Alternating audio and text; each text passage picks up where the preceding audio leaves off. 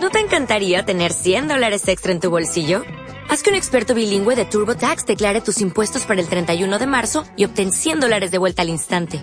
Porque no importa cuáles hayan sido tus logros del año pasado, TurboTax hace que cuenten. Obtén 100 dólares de vuelta y tus impuestos con 100% de precisión. Solo con Intuit TurboTax. Debes declarar para el 31 de marzo. Crédito solo aplicable al costo de la presentación federal con TurboTax Full Service. Oferta sujeta a cambios o cancelación en cualquier momento. Más información, entrevistas y lo que tú quieres saber. A continuación, San Borja Noticias, edición matinal. Hola amigos, ¿cómo están? Muy buenos días, bienvenidos a la edición matinal de San Borja Noticias. Soy Rubén Trujillo, estoy complacido de gozar de su fina sintonía a través de los 91.1 de la FM. Somos Radio San Borja, líderes en peronidad. Hoy es viernes, viernes 26 de febrero, ya se acabó el mes. Empiezan las clases y pasado mañana se acabó el año. Van a ver, ¿eh? acuérdense de mí, ¿eh? nadie siente cómo huele el tiempo. A ver, y hoy es un día de mucha información, este, en números, es un día de encuestas. Ha salido CPI con sus encuestas, pero me voy a dedicar un buen tiempo a este programa para hablar de las encuestas que ha sacado CIT.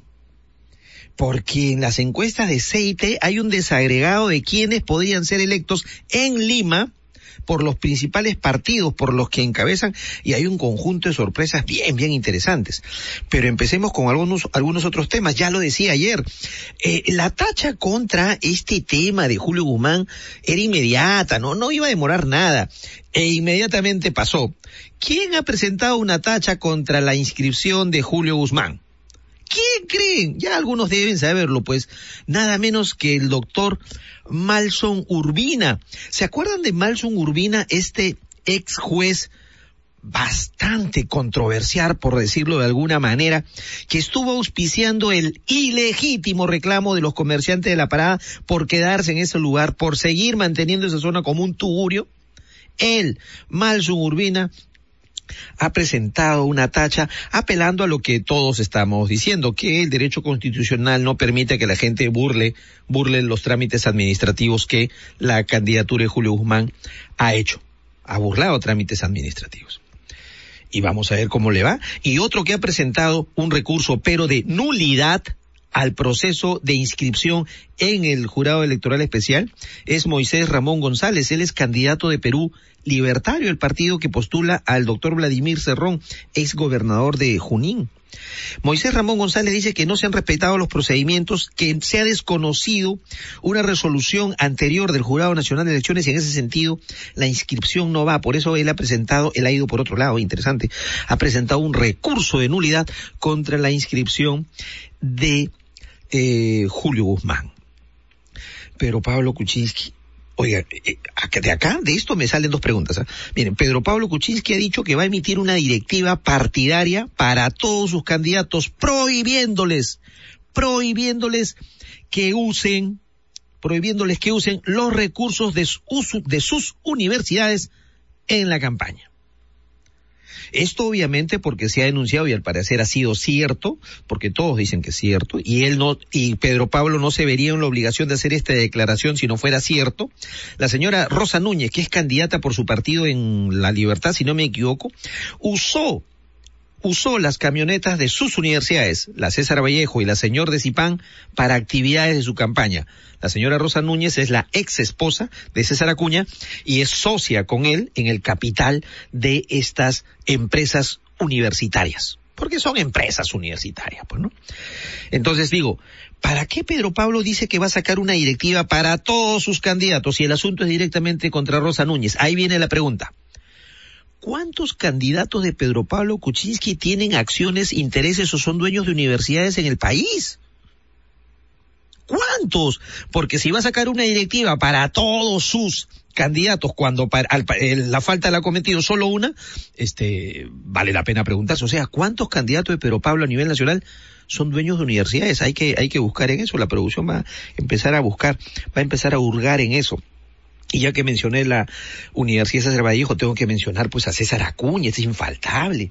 Ese es nuestro, ya parece nuestro amuleto hablar de Acuña. Es que Acuña se equivoca, Acuña se equivoca. ¿Cómo va a decir lo que ha dicho ayer? Yo creo que ya perdió todo, ya perdió la chaveta, ya no, ya se descontroló. Ayer César Acuña ha responsabilizado al periodismo, ¿eh? ha responsabilizado al periodismo en Chachapoyas, él estaba en una gira proselitista pues por Bagua, la región Amazonas, llegó a la capital Chachapoyas y ha dicho, todo lo que me está pasando es responsabilidad del periodismo, que me está hostigando permanentemente, que me sigue hasta chachapoyas para seguirme preguntando sobre el plagio, sobre el profesor Otoniel Alvarado Yarse, no por los papeles que dice que se han firmado truchos. No, no, no, ¿quién paga los gastos de los periodistas que me siguen hasta acá? Están dañando mi imagen. Oiga, se paso, están dañando su imagen, dice. Él dice eso, están dañando mi imagen. ¿Quién les paga los periodistas malos? Los periodistas son unos demonios, lo están correteando. Eso es lo que ha dicho Acuña. No puede ser, pues, nadie, eh, los periodistas lo siguen, debo decirle que en diferentes lugares del país, las empresas periodísticas, sobre todo los periódicos, ya tienen ediciones regionales. Por ejemplo, lo de Chachapoyas lo, está cubriendo seguramente alguien de, de Chiclayo, donde el comercio, la República, todos tienen ahí sus propias rotativas. Entonces no es que haya mandado desde Lima, seguramente, o también hay corresponsales. Y los corresponsales están atendiendo porque la visita de un candidato que figura en las encuestas o que es tan, tan controversial como él, pues genera el interés de los hombres de prensa. No es que lo estén correteando no es que no es que lo estén corriendo o, o va a decir también que hay una mano negra periodística que hicieron que él plagie el libro del profesor Otoniel Alvarado hace veintitantos años cuando no era candidato. No, pues, él está pagando los errores, está pagando los errores. Y ayer, antes de ir con nuestra primera entrevistada, ayer eh, ha ocurrido una cosa. Un colectivo básicamente de jóvenes convocó a una marcha para protestar contra el Tratado Transpacífico, este del TTP un tratado que es tan cuestionado, porque en el tema de que va a elevar la productividad en el campo, de las empresas asociativas, de las micro y pequeñas empresas, hay mucho por discutir. Está clarísimo que va a perjudicar a los precios de algunos medicamentos, sobre todo los de enfermedades complejas y raras, los oncológicos va a triplicar. Entonces en ese tema se reunieron en el Plaza San Martín y después los grupos se disgregaron cada quien por su lado. Uno de estos grupos se dirigió más o menos por la avenida Alfonso Ugarte y no tuvieron más ingrata idea que unos provocadores, y se han apresurado algunos a decir que gente vinculada al, al FEDUP, que es el Movadef, que es el brazo legal de Centro Luminoso, no tuvieron mejor idea que atacar el local del partido aprista, ahí en la avenida Alfonso Ugarte.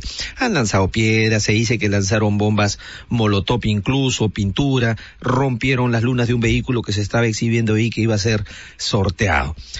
Eh, estamos en comunicación eh, con Úrsula Silva, que es candidata por Alianza Popular y es militante de la Prava con el número 3, para que nos cuente un poquito sobre esto. Úrsula, ¿cómo está usted? Muy buenos días. Hola, ¿cómo estás, Rubén? ¿Qué tal? Aquí indignada por lo que ha pasado ayer en la Casa del Pueblo. Yo he tenido la oportunidad de ir a certificar que han lanzado por lo menos unas cinco o seis bombas Molotov han roto las lunas de los carros, del carro que estábamos sorteando para tener los fondos de la campaña. El carro está completamente destrozado. Hay volantes de unos encapuchados eh, diciendo que ellos eh, se esconden para para defender la democracia y los volantes están llenos de gasolina.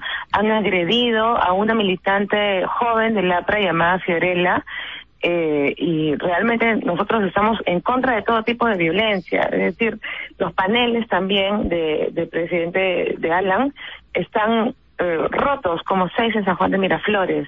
Entonces ya basta de odios políticos, estamos muy indignados, eh, no victimizados, pero sí eh, para denunciar esto en todas las cadenas nacionales, porque nosotros ya tenemos, especialmente los jóvenes que estamos postulando, basta de antis, basta de anteprismos, estamos en una renovación del partido y esto no nos ayuda absolutamente en nada. Al contrario, perjudica a las instituciones como los partidos ah. políticos antiguos y perjudica también la democracia. Ok, este, eh, doctora Úrsula Silva, pero Dicen que hay un grupo de, de, de estos manifestantes que han sido eh, detenidos. Ustedes están como partido, como alianza, están iniciando este, los trámites legales para que se identifique bien a los responsables o no?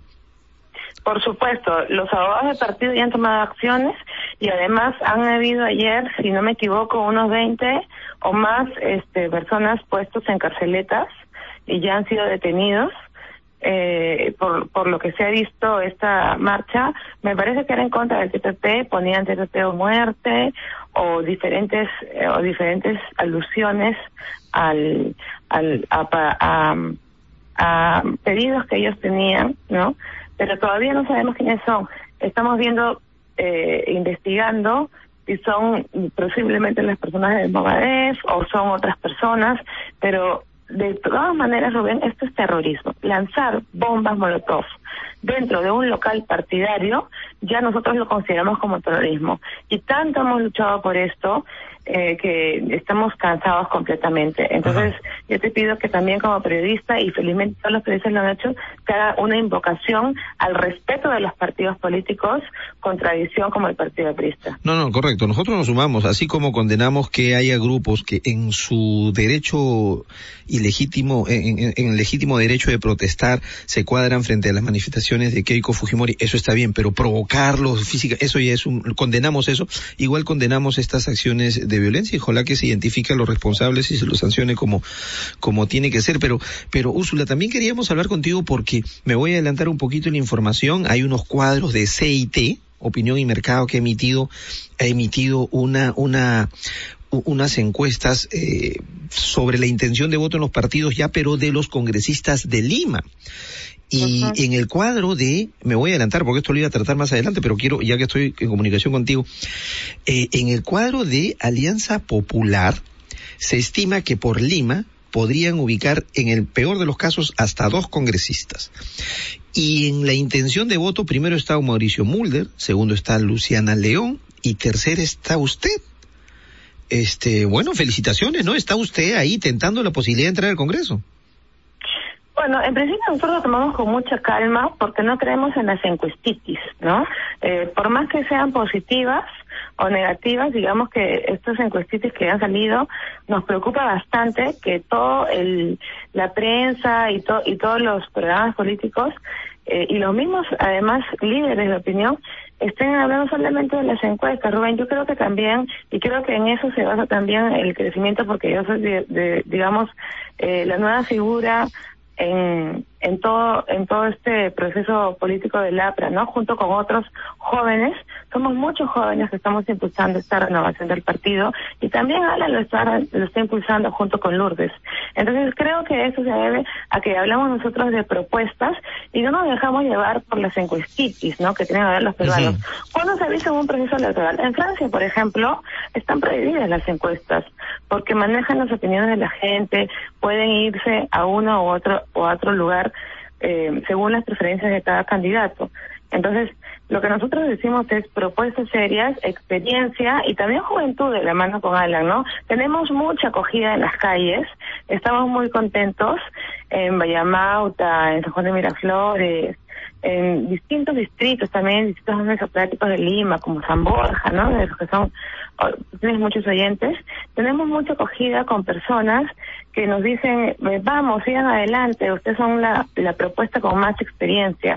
Y creo que esto se va a demostrar el 10 de abril. Nosotros estamos con mucho optimismo, con mucha alegría y enfrentando todos estos ataques que se nos hacen, enfrentando esas bombas molotov, enfrentando también la ruptura de los paneles en contra de un candidato que ha demostrado que durante mucho tiempo ha sido la voz de la experiencia y hemos crecido con el 8%. Esa es nuestra propuesta, retomar el crecimiento económico del Perú y creo que los ciudadanos se van a enfocar por una propuesta más seria. Ok, ok, doctora Úrsula Silva, le agradezco mucho esta comunicación con San Borja Noticias. Úrsula Silva es candidata por Alianza Popular, va con el número 3. Muchas gracias, muy buenos días.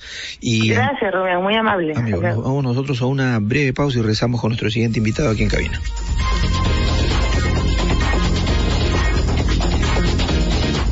Bien, continuamos con el programa. A ver, ya para recuperar un poco el orden, tengo que contarles qué dice la encuesta de CPI de hoy. Que extrañamente ya no sale con no sé qué otro diario, ahora sale con Exitosa, donde todos los conductores ahora son tan enamorados de Julio Guzmán, toditos, ¿eh? Toditos están enamorados de Julio Guzmán.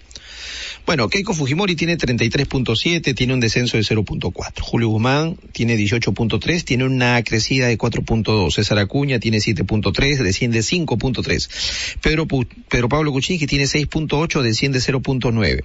Alan García, Alianza Popular, tiene 6.4, sube 0.2. Verónica Mendoza, el Frente Amplio, tiene 4.1 y sube 1.4. Alfredo Bernechea, Acción Popular, tiene 3.8 y sube 1.7. Alejandro Toledo, mi hermano, mi pata, mi amigo, tiene 1.8, desciende 0.4. Alejandro, ya, ya tienes que anunciar la, la, renuncia, Alejandro, de verdad. De verdad vas a perder la inscripción, mi querido amigo, y, y de verdad iba a ser peor. Y en y CPI, CPI hace una proyección también de las curules que cada partido puede ocupar en el Congreso. Fuerza Popular 57, Alianza Popular 16, ¿ah? Alianza para el Progreso 16, Peronos por el Cambio 16, Todos Perú 15, Acción Popular 7 y el Frente Amplio 7. Tremenda sorpresa. Bien, estamos ya aquí en cabina con Pedro Rosario Tueros. Él es candidato al Congreso por Acción Popular. Él está con el número dos. Él ya no, él, a él no lo van a este mover de que le cambian de nu, no, no, no. Él está con el número desde que se tomó el acuerdo. El uno y el dos son inamovibles. ¿Cómo está Pedro? Qué gusto tenerlo. Muy buenos días. Buen día Rubén, agradecido por la invitación y saludo a todos los redescuchas de Radio Zamora. ¿Y cómo ven las encuestas? Eh? ¿Cómo? Me imagino que están un poco emocionados, los Barnechéveres, los están que se movilizan bastante. Está subiendo Alfredo Barnechea. Sí, bueno, eh, hay que verlo con una buena expectativa, optimistas. Eh, no obstante, eh, somos bastante escépticos de las encuestas porque la calle dice otra cosa. Alfredo Barnechea acaba de estar hace algunos días en el Cusco. Sí, fue un buen meeting. Y fíjate, un buen meeting improvisado, espontáneo, sin necesidad de armar grandes toldos o grandes estrados. La misma gente se acercó para escuchar la propuesta de Alfredo. Estuvo en Tumbes, ha estado en Piura, ha estado en Ica y la población responde a una espontaneidad propia. Y Fernando Belaúnde hace algunos años mencionaba si cuando uno ingresa política y la gente de manera espontánea se organiza, es porque las cosas van bien. Van bien, vamos en buen camino y además eh, tenemos otro sector que muy bien lo has informado, que se refiere a los grupos juveniles, que se han organizado, los barnechéveres, los lampartanos, tenemos eh, organizaciones de este tipo en diversas universidades, de la UNI, la Villarreal, San Marcos, Católica, Ajá. y cuando los jóvenes universitarios se acercan a, al partido es porque creemos que la cosa va bien. Y eso dice en la calle. Claro, cuando los jóvenes incorporan activamente una campaña de un partido tan tradicional como Acción Popular, eso quiere decir que la propuesta o el candidato, la imagen del candidato está jalando. ¿Este crecimiento de las encuestas de Acción Popular se debe a eso, a la figura, a la figura, a la imagen de Alfredo Bernachea que está transmitiendo un rollo bien, bien joven, bien contestatario? El tema de la propuesta de la revisión de los contratos del gas, ¿es un asunto de Barnechea o es un asunto que todos en colectivo han aprobado, comparten? Bueno, Alfredo Barnechea fue electo el 20 de diciembre del año pasado. Alfredo ha empezado a, sol, soltar algunas ideas fuerza, como es la renovación del contrato del gas, un millón de viviendas, Beca 25, estas propuestas creo que lo diferencian del resto de candidatos, uh -huh. porque fíjate, eh, los otros candidatos eh, se, están bajo un mismo nivel, bajo un mismo esquema del esquema fujimorista. Pero Alfredo, eh, el candidato de la decencia, el candidato de la honestidad, ha empezado a, con estas propuestas y han calado bien en la juventud. Uh -huh. La gente joven, como bien lo has dicho, se empieza a acercar. Y fíjate que ni siquiera son militantes del partido, son independientes, son simpatizantes que han escuchado a Alfredo, creen en la propuesta de Alfredo y a partir de ello la cosa va, va bien. Estamos encaminados, estamos con mucho optimismo. A ver, está, está bien, está, está, bien, mi querido eh, señor Rosario, pero Pedro, ver, la, favor, Pedro, Pedro, perdón. Pero, pero el tema es, eh, eh, en el colectivo ustedes han discutido el tema este y todos se han mostrado de acuerdo en la revisión de los contratos del gas, o, o no? ¿O hay alguien que dijo, no, ese asunto, los contratos hay que respetarlos, como están diciéndose en otros partidos? Mira, eh, hay equipos técnicos dentro del partido, existe un comité de plan de gobierno, ellos lo han discutido, hemos dado muchas opiniones y es resultado de, esa, de ese debate interno ha salido este tema. Mira, en ese tema en particular, por ejemplo, te puedo mencionar un nombre, el ex ministro Herrera Descalzi, Ajá. que es especialista en el tema y él ha él es uno de los que ha propiciado, ha, ha, expuesto ese tema y Alfredo, dentro de su experiencia, lo ha tomado. Ajá, claro, pero yo, yo pensé que iban a ser más radicales, ¿ah? Porque este, porque don Carlos Herrera Descalzi, por, por el discurso, por, por, el discurso que él tiene sobre el tema energético, a ver, tú tienes un contrato con un privado. Si el privado te incumple o te saca la vuelta, tú no vas a plantear la revisión, tú planteas la anulación del contrato. Yo pensé que iban a ser más radicales, por eso pregunto si alguien en la interna fue más radical que esta propuesta de decir que hay que revisar nomás los contratos. Bueno, cuando has hecho un ejemplo de un contrato entre privados, cuando alguna de las partes incumple o, afecta a algunos intereses, lo que corresponde es resolver el contrato. Ajá. Eh, estamos hablando de contratos entre el Estado y un particular. Aquí, aquí hay que tener mucha cautela. Y además, sobre todas las cosas, deben estar los intereses del país.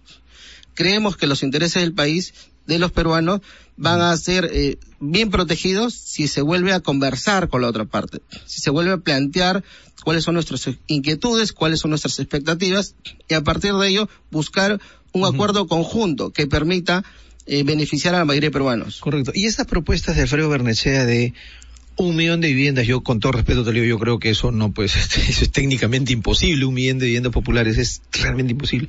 Pero esto de beca 25, más o menos, ¿cómo lo están proyectando?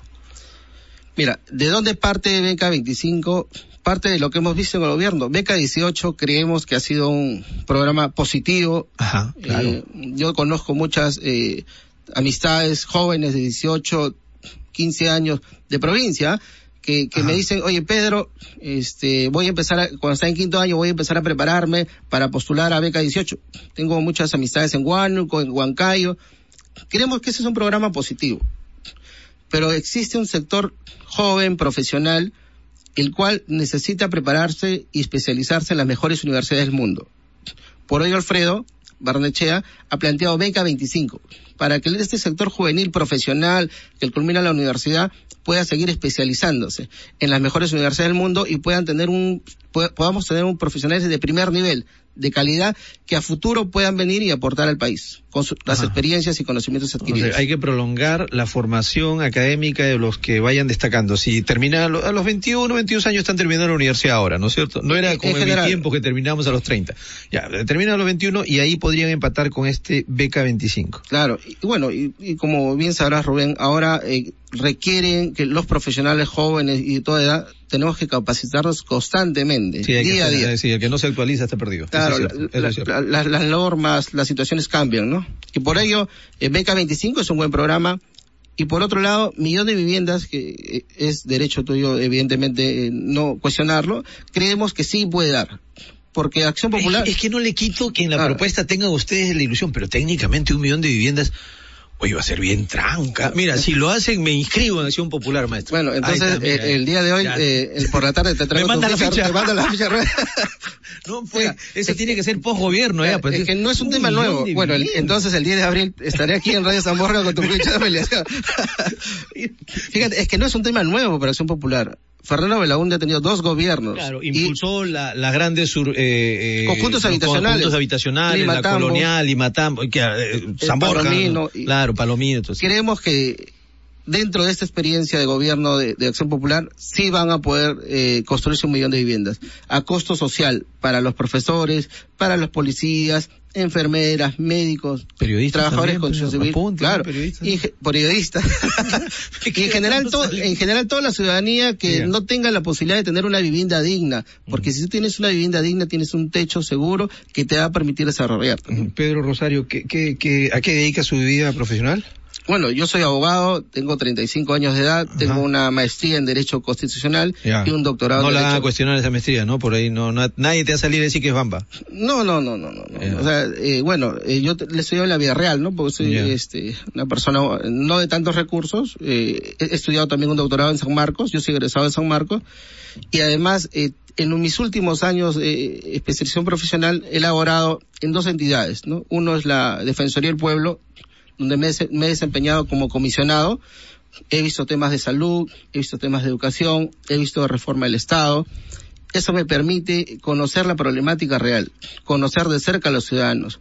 Uno de los temas importantes que vi, por ejemplo, eh, por ello no es la primera vez que vengo a la radio, eh, vi el tema de Fonavi, muy, muy cuestionado. Me acuerdo cuando se pretendía eh, cobrar eh, por parte de una entidad privada una, un costo de inscripción. La Defensoría del Pueblo, en este caso, se me dio la posibilidad de salir en representación de la institución para hablar sobre la gratuidad. También hay que trabajar en una municipalidad y ello me permite... O sea, tienes manejo en la gestión pública, ya, ya, ya conoce usted el tema de la gestión claro, pública. Eso es importante, o sea, sí es cierto, soy joven, pero tengo experiencia. Yo creo que esta juventud y experiencia me va a permitir eh, sacar adelante proyectos legislativos en favor de la ciudadanía. Ajá, correcto. Ok, Pedro Rosario Tueros es candidato por Acción Popular, va con el número dos y está convencido de que Acción Popular va a repuntar en las encuestas y Alfredo Bernache va a ser presidente. Gracias por haber venido. ¿eh? Te agradezco, Rubén. permíteme un segundo. Eh, quería comentarte respecto de la, de la situación de un candidato morado. Preocupa, en particular, me preocupa la decisión del jurado electoral especial. Porque quienes somos abogados conocemos muy bien que, si bien es cierto, es un derecho constitucional el ser elegido, la misma Constitución en su artículo 31 establece que ese derecho a ser elegido tiene que ser ejecutado o ejercido previamente cumpliendo la normatividad de derecho público. ¿Qué quiere decir esto? Si yo no cumplí con el procedimiento de democracia interna, porque mi tribunal electoral no estaba bien establecido, más aún el Jurado Nacional de Elecciones ya lo ha rechazado, creemos que el Jurado Electoral Especial se ha equivocado.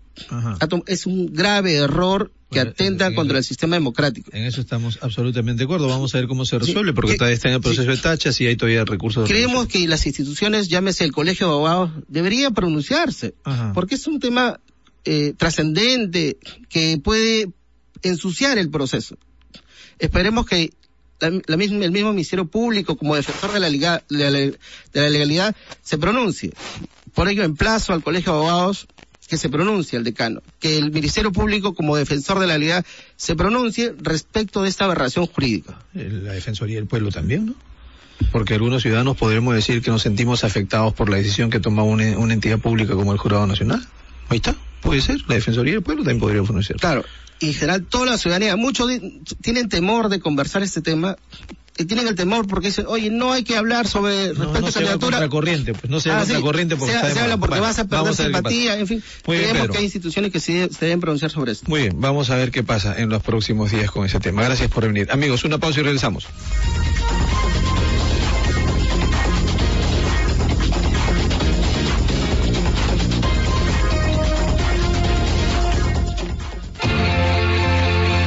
Radio San Borja es noticias, deporte, cultura, entretenimiento, música, consejos, peruanidad. Escúchanos en los 91.1 FM y en nuestra página web www.radiosamborja.com. Radio San Borja, líder en peruanidad.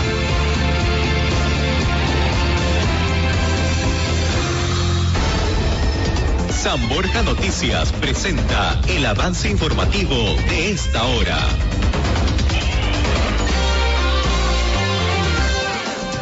Buenos días, bienvenidos a la información en entrevista con San Borja Noticias. Úrsula Silva, candidata al Congreso por Alianza Popular, señaló que no se dejan llevar por las encuestitis. Eh, tenemos mucha acogida en las calles, enfatizó. Un numeroso grupo de sujetos atacó anoche el local central del partido aprista ubicado en la avenida Alfonso Ugarte. Los manifestantes quienes se arremetieron contra la Casa del Pueblo serían simpatizantes del Movadef. Continuamos con más información en los 91.1 de Radio San Borja Noticias del Exterior en Argentina. El fiscal Ricardo Sáenz dictaminó que su colega Alberto Nisman fue víctima de homicidio en el 2015, luego de anunciar que denunciaría a la expresidenta Cristina Fernández por presunto encubrimiento de terroristas. En deporte, Remo Manco consideró que Alianza Lima llega hoy sin ventaja ante Sporting Cristal. El cuadro íntimo no jugó a mitad de semana con la Universidad San Martín, mientras que Sporting Cristal sí lo hizo frente a Alianza Atlético, enfatizó. Cotización del dólar compra 3.50, venta 3.53, precio del euro compra 3.60, venta 4.10. Hasta aquí la información. Sigue en sintonía de Radio Saborca 91.1, líder en peruanidad.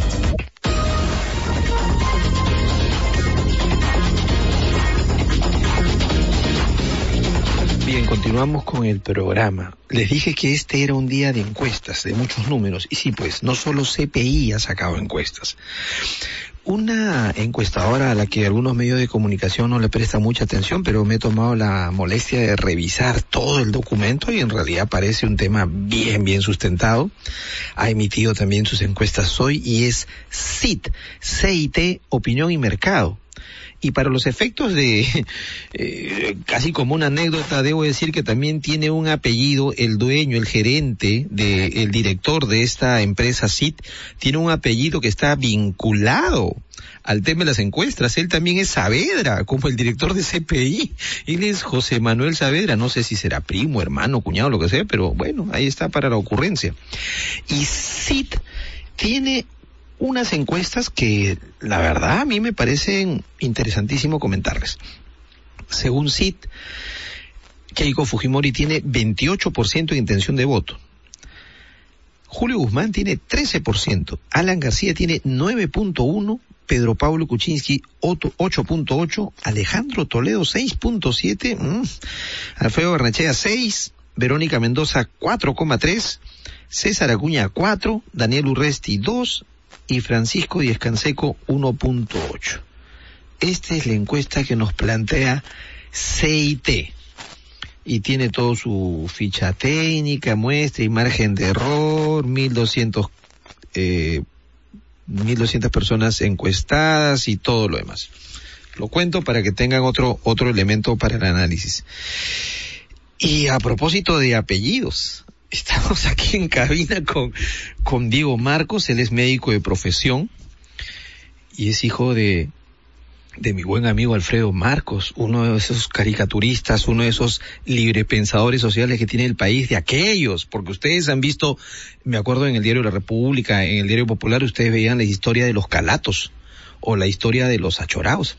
Pues Alfredo Marcos, mi gran amigo, al quien le envío un fuerte abrazo, es padre de Diego Marcos, que es candidato por Alianza Popular con el número 15 y encima es hermano del alcalde de Ventanilla, Omar Marcos. Sí, correcto. ¿Cómo estás, Diego? ¿Qué tal? Buenos días, doctor. Buenos días a todos los, los oyentes, radio oyentes, seguidores. Sí, y, y, es verdad, los ocharados, el, mi padre los, los dibujaba, ahora también continúa con, con sus caricaturas y eso es de alguna manera como he venido yo también achorado por lo que ha pasado ayer. ah, ¿no? ha, ha, habido un ataque no eh, muy violento contra la casa del pueblo y creo que eso debe ser condenado por todos, ¿no? Uh -huh. Y también debe ser condenado por todos eh, aquellos candidatos, ¿no? Ese que le han puesto de chapa Guzmala, uh -huh. que que está en su plan de gobierno atentando directamente para mí, eh, como opinión personal, contra la salud, ¿no? Eh, yo soy médico, como lo dijo usted, estimado periodista, y, y yo creo que ahora es el momento, ¿no? De empezar a ver quién es quién. Está bien que él sea nuevo, ¿no? Ya lo dijo el presidente García, acá hay fuegos artificiales, pero ahora es que la gente empieza a meditar. Creo que en su plan de gobierno comete para mí un grave error, que es ahora que le quiere quitar eh, la subvención al CIS, el CIS, el Seguro Integral de Salud, es para aquellas personas que no tienen recursos, en algunos casos, y el Estado cubre la salud de estas personas afiliadas y que pasan ¿Y, por un y, criterio. ¿Y, qué está planteando su plan de gobierno, plan de gobierno? dice, lamentablemente, pues que ahora los usuarios tendrán que pagar. Entonces, eh, radio oyentes tienen que estar muy atentos. La novedad es bonita. La vitrina de ropa de, con colores llamativos es bonita. Pero ahora es que hay que fijarnos en el material, en la tela, en las propuestas, en el contenido.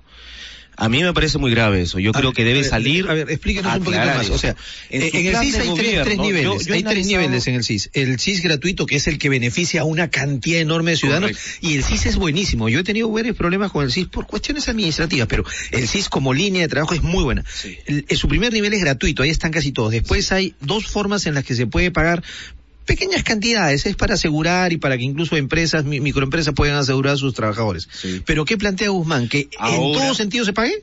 su plan de gobierno literalmente dice de que ahora debe ser mixto, pagado por el usuario, por el Estado y en el caso que haya empleadores que quieran afiliar a sus eh, trabajadores al CIS también.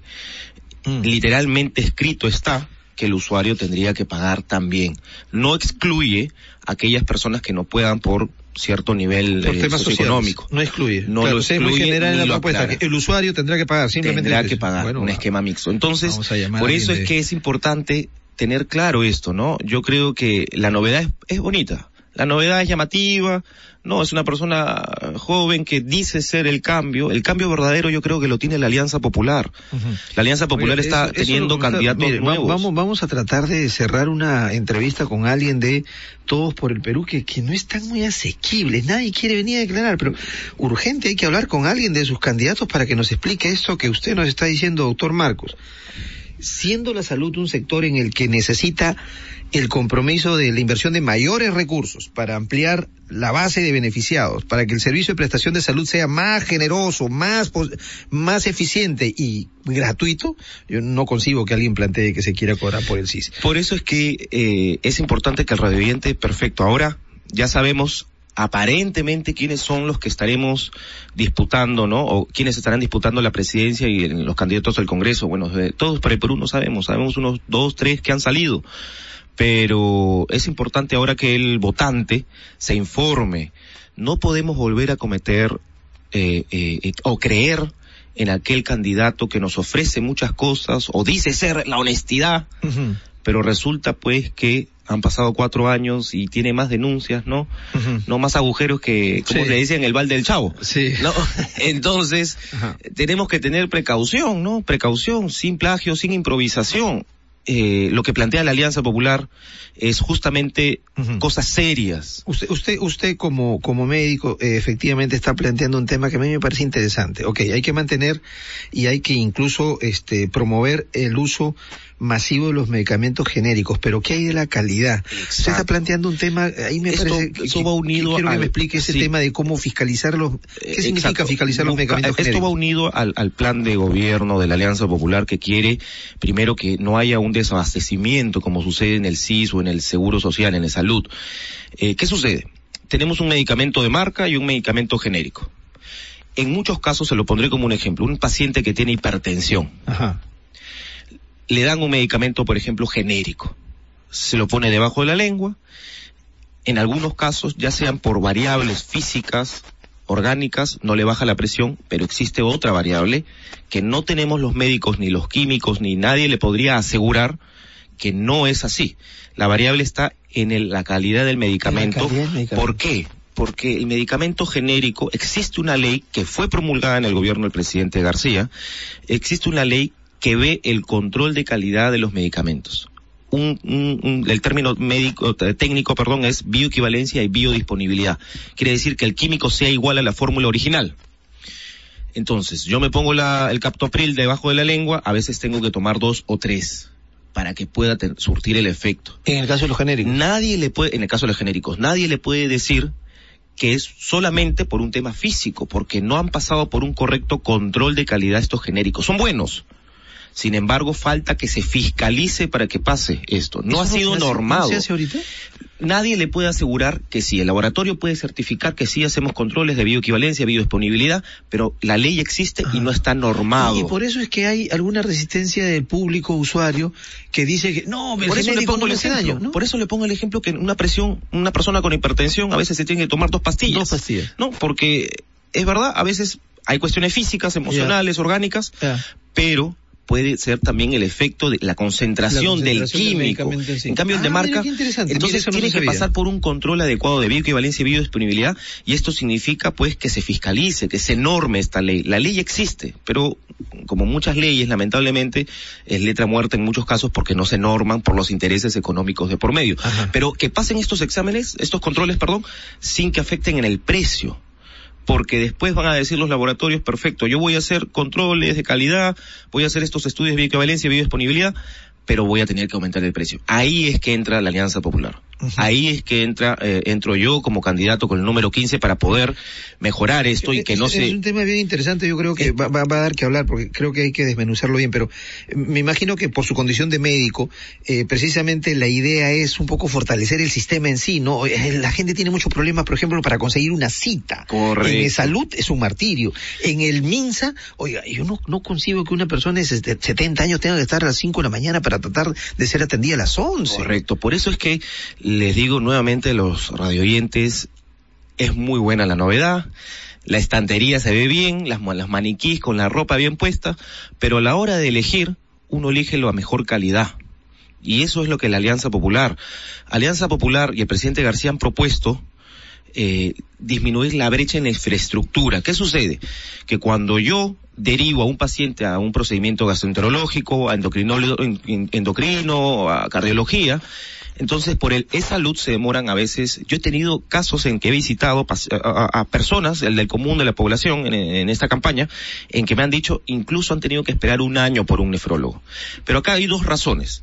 Infraestructura y especialistas. El presidente García ha detectado muy bien esto y dice, la infraestructura va a disminuir eh, disminuyendo la brecha en la construcción de centros ahora emblemáticos, hospitales emblemáticos. Ya conocemos las escuelas emblemáticas, ahora lo que quiere hacer es hospitales Ajá. emblemáticos. Ajá. Quiere mejorar la calidad del profesional y que hayan más profesionales. Especialistas. Hay especialistas, especialistas, especialistas, discúlpeme. Hay un psiquiatra, por ejemplo, para 300 mil peruanos. ¿Esa es la estadística? Esa es la estadística real. La, la, salud mental entonces no está bien atendida. Por ahí vamos también esperamos no, meses no, para una por 300 mil ciudadanos. mil ciudadanos. No, Entonces, vemos pues que tenemos falta de profesionales, un, un, problema con la infraestructura, consecuencia de esto, tiempos de espera, consecuencia de esto, insatisfacción, uno va por un problema de salud y termina no solo por el problema de salud, sino por el problema de salud mental. Y esa es una tercera propuesta que yo estoy impulsando. Como candidato de la Alianza con el número 15 estoy impulsando el tema de la salud mental. Salud mental no es locura, salud mental es prevenir que este padre no delincuente golpea a su hijo y esto lo podían haber detectado desde el colegio, podían haberlo detectado los profesores, de, personas, de repente el chico estaba pasando por tristeza, bajo rendimiento, le pegaba a otros alumnos, entonces eso es lo que la alianza quiere, mejorar la calidad y también la infraestructura. Es, es, es algo que tiene que ir combinado con, con, con lo que la experiencia que tiene el presidente García y el voto seguro. Ok, doctor Marcos, este, qué interesante conversar con usted porque creo que es una persona que está ciñendo uh, sus propuestas y su trabajo en la posibilidad que llegue el Congreso a su línea de especialidad y eso me parece correcto porque a veces unos quieren abarcar todo y no no no me parece correcto. Me parece me parece bien lo que usted está haciendo, pero hay un tema que me llamó la atención incluso porque siendo médico usted entre muchos de los planteamientos que está haciendo nos hizo llegar su gente prensa, su gente de prensa eso. Usted plantea un mecanismo de control de las emisiones de carbono sí, al medio ambiente. Correcto. Sí, es, es cierto. Eh, el tema de la salud ambiental está muy descuidado, ¿no? Está poco atendido. Sin embargo, ¿qué sucede en tema de salud mental? Vemos que hay emisiones por, de gases por parte de mototaxis, buses, colectivos en general, ¿no? Emiten azufre, dióxido de carbono, CO2. Entonces vemos pues de que esto es un contaminante que va eh, afectándonos a nosotros en los pulmones de a pocos. No lo vemos ahora, no lo detectamos, pero viene luego la enfisema, vienen problemas respiratorios, ¿no? Entonces, lo que se está buscando es hacer un control, fiscalizar a las empresas de transporte en el control de emisiones de gas. Entonces, esto es un tema que, que es medido los biólogos miden el grado de contaminación ambiental y que lamentablemente no se está haciendo por, por las direcciones de salud, no se está haciendo por los hospitales, no se está haciendo por los centros este, de atención. Entonces, ¿qué es lo que se necesita? Tener un control de fiscalización más estricto, porque finalmente esto no lo estamos viendo ahora, pero las consecuencias van a ser a futuro. Vemos, Ajá, por claro. ejemplo, el plomo. ¿Qué sucede con el plomo? El plomo es transportado por Javier Prado, por Canta, Callao, por Vancia del Callao, ¿no? Hasta Puerto. Y el plomo... Si no tiene las cubiertas de, adecuadas... Ingresa está... a nuestra sangre, Ajá. genera anemia, hay casos de leucemia, entonces el plomo es muy peligroso y sin embargo no hay un control, ¿no? No hay un control adecuado. Ya se han visto análisis en el Callao que hay niños pues, afectados. Es, muy serio el tema en Puerto Nuevo, es muy serio. En Puerto Nuevo, en la zona de frigorífico, entonces ya se ven niños afectados. Muy bien, doctor Marcos. Le agradezco por haber venido y en, en adelante, cuando surjan temas en, alrededor del problema de la salud, espero que nos pueda acompañar Claro para seguir sí. conversando. No, le agradezco Diego. Marcos, candidato a Alianza Popular con el número 15, estuvo con nosotros. Una pausa, regresamos.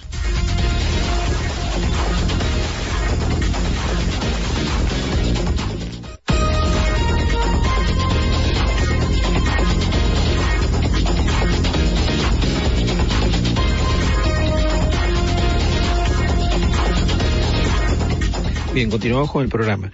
Hace unos días entrevisté a Jaime Verástegui, es candidato por Fuerza Popular, va con el número 23. Él es experto en los temas de identificación, casos de, eh, los casos de eh, lavado de activos.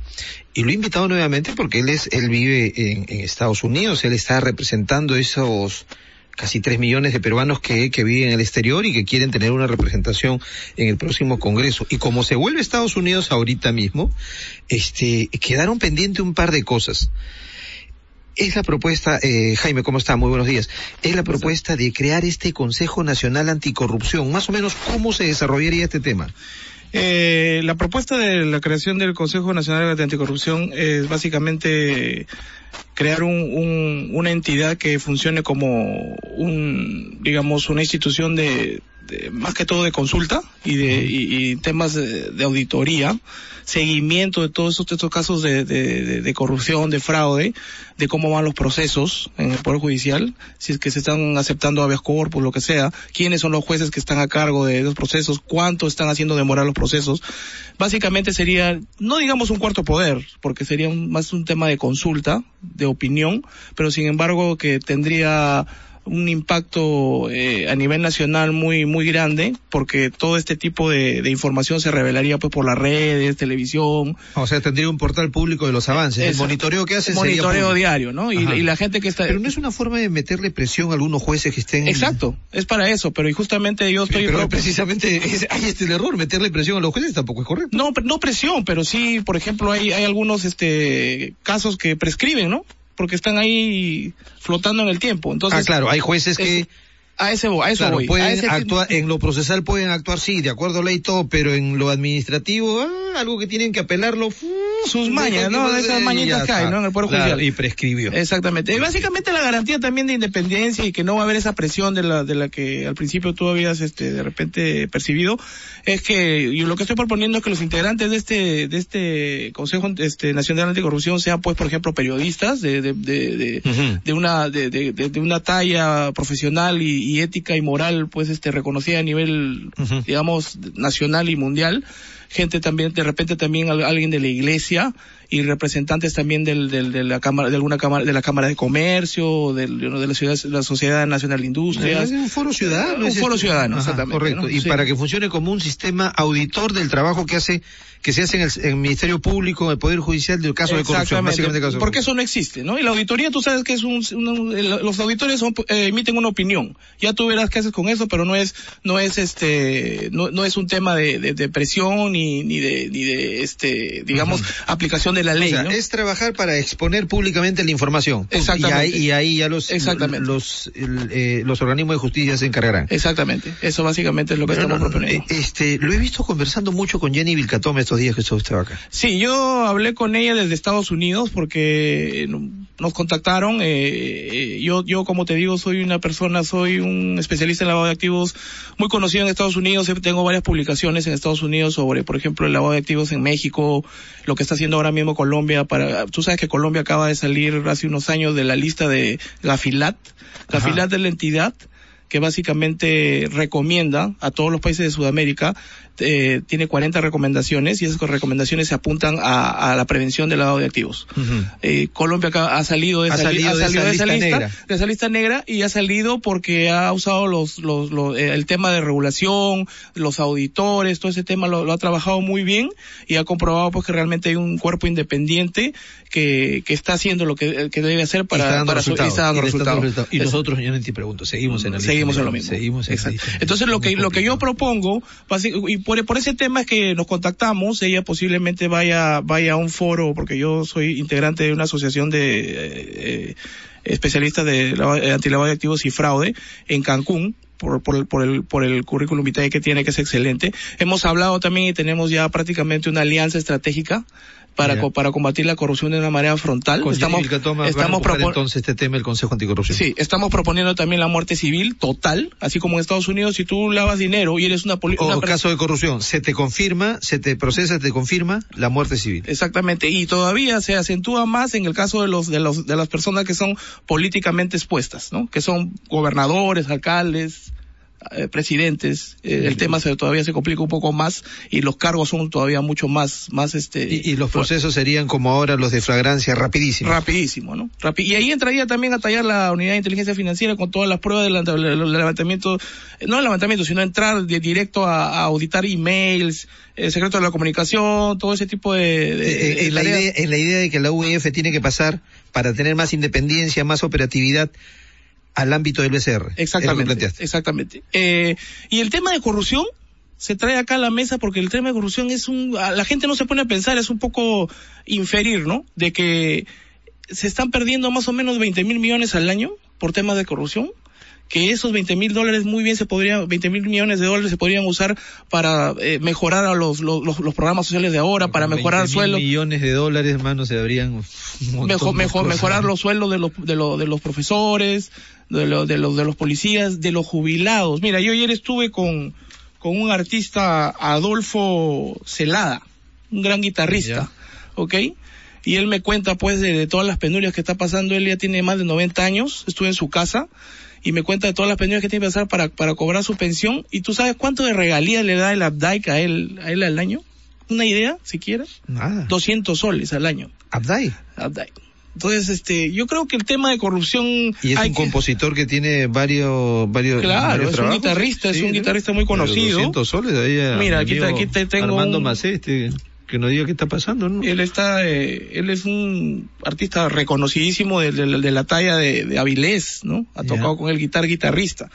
Y entonces, para darte un ejemplo de que no solamente la corrupción pues está enquistada en el Estado, sino también está bien en, las, en las propias instituciones que pueden ser medios público-privadas o privadas, ¿no? Otro, por ejemplo, otro, otra, otra de las propuestas que yo tengo es este traer al, al Perú una agencia de la, del eh, Caux Roundtable, que es básicamente una institución privada que de la cual Chile es, es, miembro, por ejemplo, que se encarga ya de, de, temas de que tienen que ver con ética, responsabilidad social en el, en el, en el sector privado, porque el sector privado también tiene su parte, pues, ¿no? O sea, es, es, es, un, es, un, tema bien global, ¿no? Ajá, o sea, una institución que pueda eh, venir y medir lo que las empresas están haciendo o dejando de hacer como parte de su responsabilidad social para la gente de su entorno. Una cosa así. Exactamente. Y no, pues, porque por ahí se deben estar escapando un montón de cosas también y el Estado no tiene pues capacidad, hace una concesión y la deja pues. Claro, y entre ellos está por ejemplo el monopolio, ¿no? Hay mucha gente que, hay muchas compañías que, de alguna manera, bueno, ahora se está resolviendo el tema de telecomunicaciones. Oye, ¿usted se va a pelear con sus pares de, del Fujimorismo? Porque las cosas que está cuestionando, básicamente en la historia está registrado que las originó Fujimori con el modelo de concesiones, las privatizaciones. Bueno, mira, yo lo, como nuevamente te vuelvo a repetir, el, el, la propuesta es integral. Y, yo personalmente entro a la política y no tengo ningún compromiso con nadie en el tema de ético. O sea, yo no, a mí no, a mí yo, yo creo que tengo la autoridad moral de estar ahorita hablando contigo y decirte que a mí no me pueden acusar de nada, porque no tengo ni, ningún antecedente penal, policial, ni aquí ni allá. Eh, peor allá, porque allá yo tengo que pasar por FBI y tengo que reportar al FBI. Yo me comunico con gente del FBI, de la CIA, cuando hay algunos reportes ya de, de mal nivel, ¿no? Que, que, envuelven terrorismo. Por ejemplo, el terrorismo es otro tema de lavado de activos que acá, que acá no se controla, ¿no? O sea, las ONGs, que son entidades que a veces no, no rinden pues las cuentas que deben rendir. Es un tema bien complejo y creo que el la única persona que puede combatir ese, ese, ese, ese problema de una manera frontal, integral y directa soy yo y, y ahora que nos hemos unido con Jenny, pues este, somos la dupla perfecta para ese, para ese, para ese proyecto que, que es una lacra que está acabando con, no solamente con, digamos, con la, con la fe de, la, de los peruanos, ¿no? En, en sus gobernantes, ¿no? Ok, ok, don Jaime Veraste, este, le agradezco mucho esta nueva visita a San Borja Noticias. Eh, no sé cuándo va a regresar, pero lo, comprometo, cuando vuelva, cuando regrese al Perú nuevamente, este, venga, venga para seguir hablando sobre este tema que está bien, bien interesante, de verdad. Gracias Rubén, eh, unas últimas palabras, este, yo tal vez regrese por el tema laboral, porque yo sigo trabajando allá como gerente de la unidad de inteligencia financiera de la compañía que te mencioné en la, en la, en la, entrevista anterior. Eh, pero posiblemente estaremos acá un fin de semana, 2, 3 de abril para cerrar campaña. Y solamente quiero decirles a todos los oyentes que Jaime Verástegui, número 23 está ahora en el Perú y está aquí simplemente para combatir la corrupción y acabar con ese flagelo que tiene unos efectos secundarios negativos enormes que perjudica a cada uno de nosotros, a, a todos los que estamos acá. Nos perjudica directamente. Alguna gente dice, no, eso es en ese sector, ese de allá no me toca. No, sí te toca. Eso sí te afecta, nos afecta a todos. Y el Cada Estado, vez que choca con la plata el Estado nos choca a todos, nos afecta a todos. Y el Estado realmente no está haciendo nada. Otro tema ya para terminar, ¿no? Por ejemplo, en, mis propuestas está el tema de eh, eh los escolares, por ejemplo, no tienen en, en, en, ningún la currícula escolar hay, hay, el tema de algún curso de ética, de principios, de moral. ¿Por qué no se, por la qué no educación cívica se ha sacado, pues, ¿no? Se ha sacado. ¿No? Tiene razón. Y entonces, este, ah, eso también es una propuesta que en secundaria y en primaria debería haber un, Incorporar un, curso de, tema, porque a veces hay huecos en las familias que se llenan en la escuela con los profesores. Entonces creo que es, importante también saber eso. Ok, Jaime Verasti, candidato por Fuerza Popular con número 23 estuvo con nosotros, amigos. Se nos acaba el tiempo, se nos ha pasado en realidad. Eh, les agradezco por su sintonía y los invito a que nos acompañen esta tarde a las 5 en punto en la edición central de San Borja Noticias.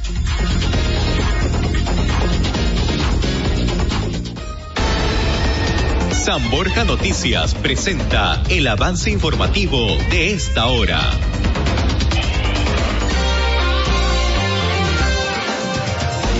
Buenos días, bienvenidos a la información. En entrevista con San Borja Noticias, el médico Diego Marcos, candidato al Congreso por la Acción Popular, sostuvo que las personas que acuden a un hospital por una molestia de salud terminan con problemas de salud mental.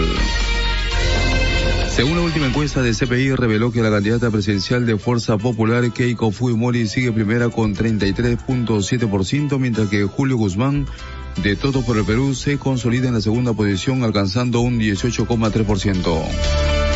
La candidata a la vicepresidencia por el Partido Humanista, Yorka Gamarra, sostuvo que la aparición de las organizaciones políticas en las encuestas depende de cuánto dinero manejas.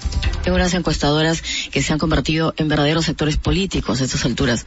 Si tú ves las encuestas y verifica qué cantidad de dinero está invirtiendo, porque es una inversión que hacen varios candidatos en las campañas, la cantidad eh, o el porcentaje que uno consigue en las encuestas es el porcentaje directamente proporcional a cuánta plata están invirtiendo. O sea, las encuestadoras en realidad están midiendo cuánta plata pone cada grupo político, cada candidato.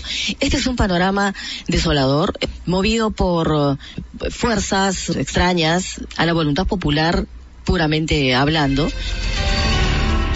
Por su parte, Serena Palomino, candidata al Congreso por Peruano por el Cambio, consideró que la caída en las encuestas de Pedro Pablo Kuczynski se debe a la presencia de Carlos Bruce, quien promueve la unión civil entre personas del mismo sexo. Temperatura en Tarma máxima 21 grados, mínima 7 grados Celsius. Con más información volvemos en 30 minutos. Sigue en sintonía de Radio San 91.1, líder en peruanidad.